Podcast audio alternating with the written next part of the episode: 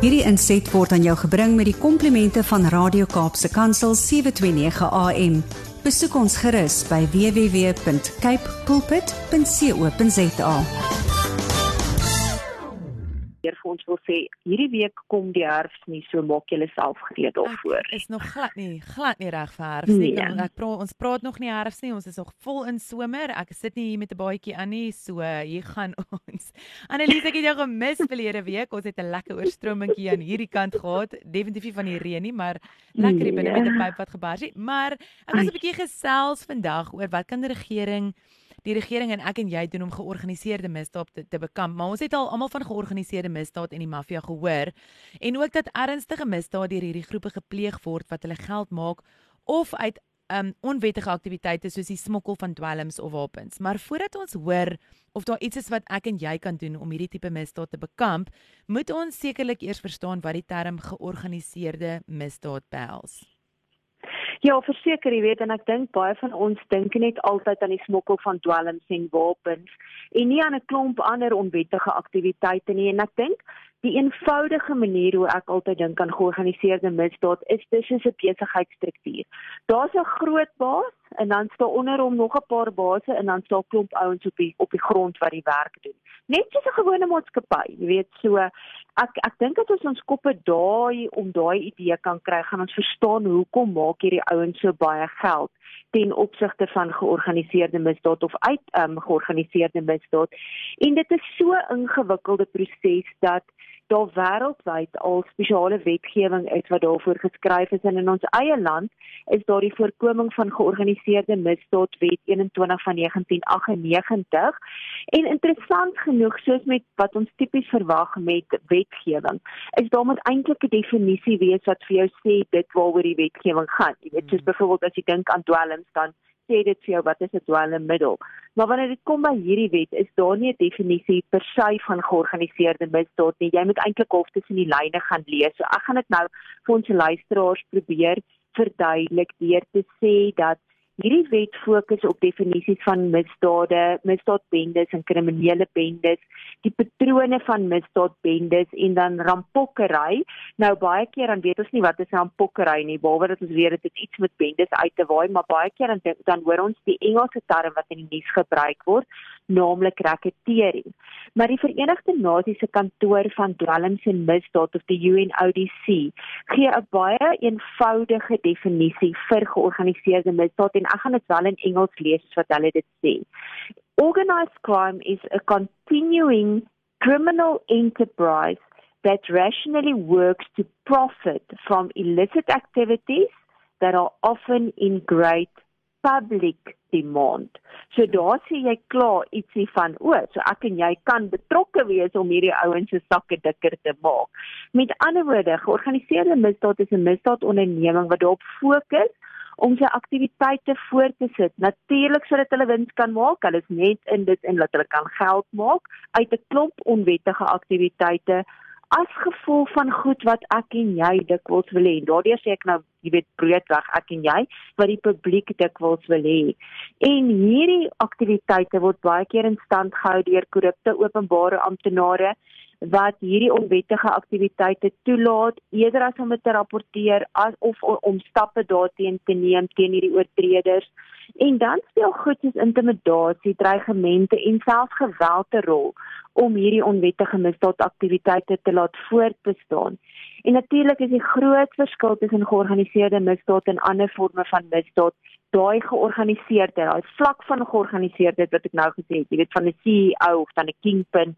En dis nie net 'n toevallige misdaad wat gepleeg word deur 'n individu wat sien, "Ag, oh, hier lê 'n skootrekenaar op 'n ou se jy weet op 'n ou se agterkant um, mm. sitplek van sy kar en kom ek staan by die venster uit en steel hom of verkoop hom gou ergens vir 'n paar honderd rand nie.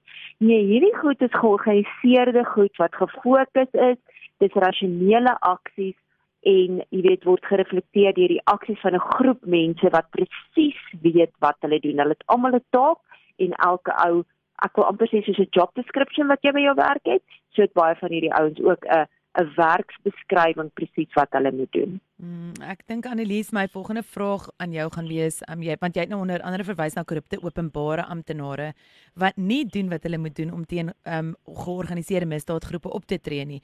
Maar wat kan regerings doen om georganiseerde misdaad te voorkom? Ek dink die belangrikste ding wat 'n regering kan doen is om hulle die geleenthede wat hierdie georganiseerde misdaadgroepe het om op een of ander manier by die wettige ekonomie uit te kom om daai geleenthede te verminder. Want onthou net, nou het hierdie ouens 'n klomp geld gemaak uit hulle misdaadaktiwiteite uit. Maar op een of ander manier moet hulle dit in die wettige ekonomie inbring. So hulle wil graag nou vir hulle 'n baie luukse voertuig gaan koop of 'n baie mooi huis in een of ander privaat estate gaan koop dit beteken daai geld wat hulle nou gemaak het uit die dwelms wat hulle verkoop het of uit die renosterhoring of wat hulle ook al, jy weet wat hulle misdaadaktiwiteit is, moet hulle op 'n manier in die wettige ekonomie inbring. En dis waar die regering die die rol moet speel om te sê nee, jy kan dit nie doen nie. Nou ons het al 'n paar keer voorheen gepraat oor geldwasery. En dis presies waar dit inkom met ander woorde, hoe word daai geld gewas? Sodat hulle daai vuil geld, daai geld wat hulle uit misdaad uitgemaak het, in die wettige ekonomie kan inbring. En dit is hier waar die integriteit van openbare uh, amptenare so belangrik is om te voorkom dat korrupsie byvoorbeeld 'n rol speel by openbare verkrygingsprosesse. Ons het met COVID destyds gehoor hoeveel ouens het geld gemaak uit die prosesse wat al versnel is sodat daar vinniger goed kon gebeur. Jy weet soos maskers wat verkoop is. En nou in die laaste jaar, jaar en 'n half het die valke byvoorbeeld ongelooflik baie ouens al gearresteer mm. as gevolg van COVID want dit was ook op 'n of ander manier 'n georganiseerde misdaad groep wat daarbey betrokke was. So daar behoort prosesse te wees om georganiseerde misdaadgroepe te verhoed om besigheid met die regering te doen of om amptelike permitte of lisensies te kry om besighede uit geboue uit te bedryf of om toegang te kry tot finansiële dienste. Nou dis onder andere hoekom daar wetgewing is soos FICA.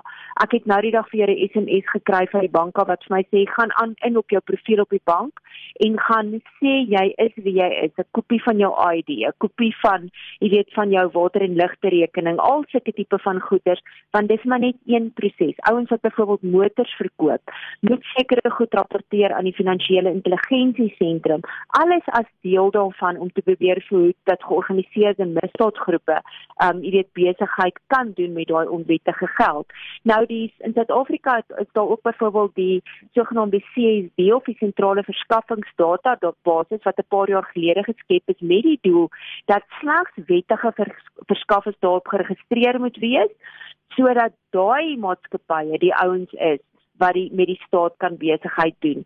Nou die doel daarvan is om die kans te verminder dat kriminele organisasies besigheid doen met die staat en ook ongelukkig is daar nou maar hierdie altyd daai ding van daar's 'n skuiwergat wat hierdie ouens sal sê maar weet jy wat my vriend gaan registreer jy 'n besigheid en op so 'n manier doen jy besigheid met die staat en ek en jy deel dan die wins of of so tipe van iets. Nou in die nuus van Vrydag af was daar ook, jy weet, die feit dat Suid-Afrika nou op die gryslys van die van finansiële aksietaakspan hmm. geplaas is.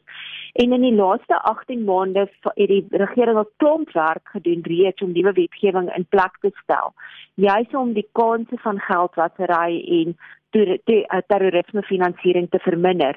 En ongelukkig is daar nog nie genoeg gedoen nie. So daar's nog ek dink julle ek kan nie uit my kop uit onthou nie, maar ek dink daar's net iets 10 of 18 goed wat die regering nog moet doen verder om te verhoed dat ons na Januarie 2025 steeds op hierdie grys lys is en ek kan gaan dalk 'n bietjie in die stadium later meer daaroor praat by 'n ander program.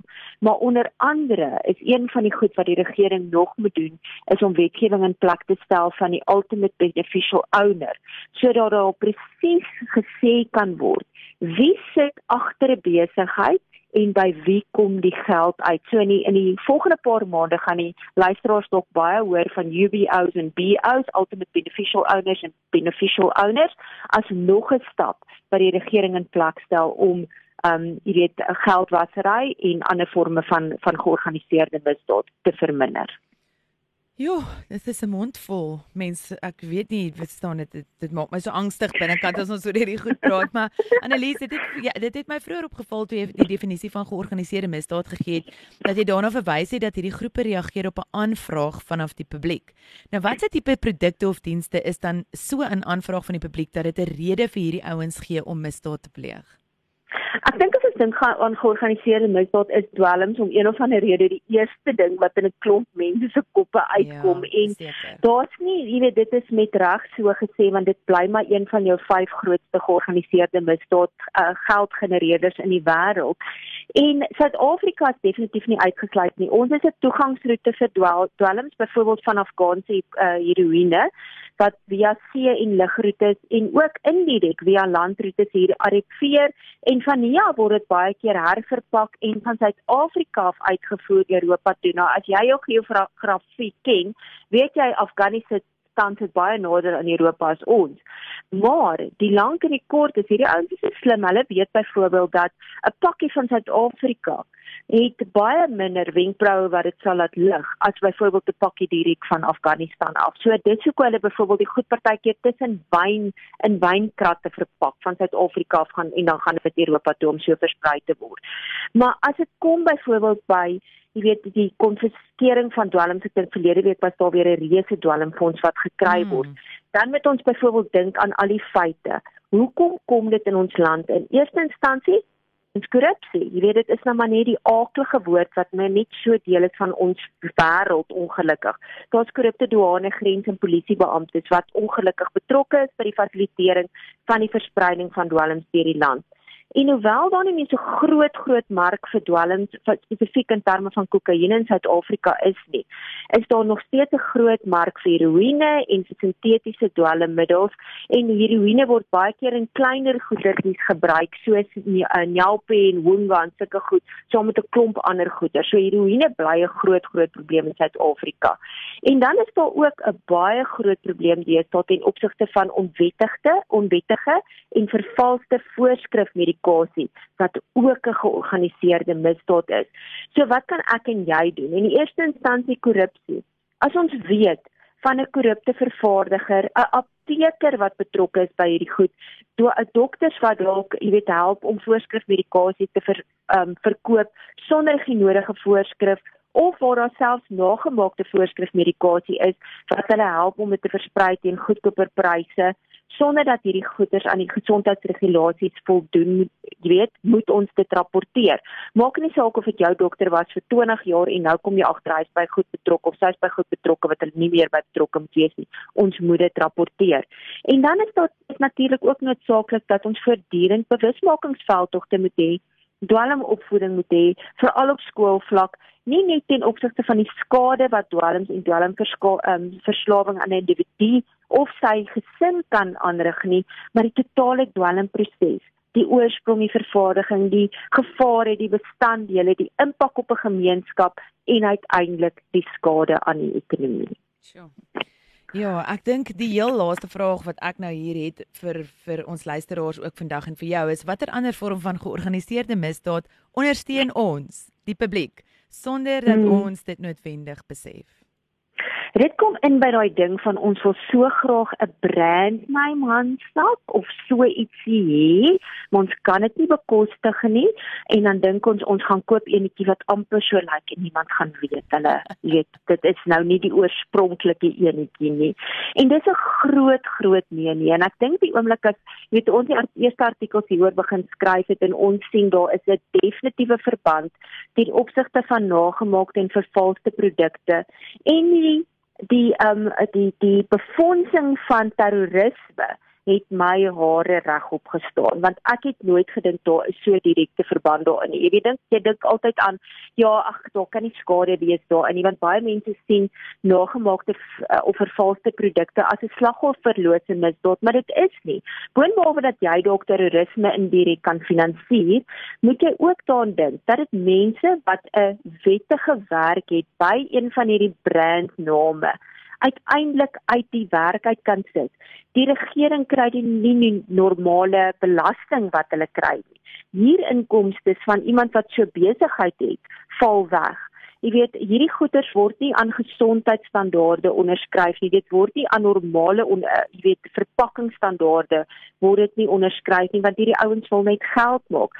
Daar's intellektuele ehm um, intellectual property misdaad. Daar's bedrog betrokke. Daar's 'n klomp forme van bedrog betrokke net omdat iemand, jy weet, een of ander brandname iets wil hê. Hulle kan dit nie bekostig nie en dan gaan koop hulle vervalste produk. So wat is die lank en die kort as jy wonder of dit 'n vervalste produk is en of dit die die ware Jakob is.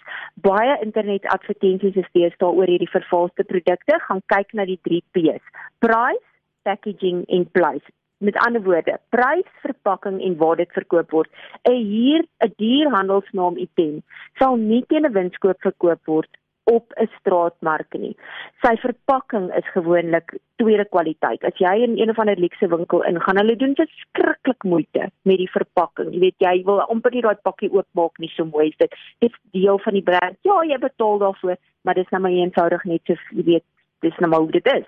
En dan ook kyk na spelfoute, kyk na swak afwerking, kyk na drukwerk en natuurlik daai ding word net ook sonder die oorspronklike verpakking verkoop. En ons spot nou oor brandname, maar dit kan enigiets wees van klerasie tot skoene tot bykomstighede, handsakke, sagte ware, musiek, elektroniese toestelle, speelgoed, medikasie en selfs motor en vliegtuigonderdele.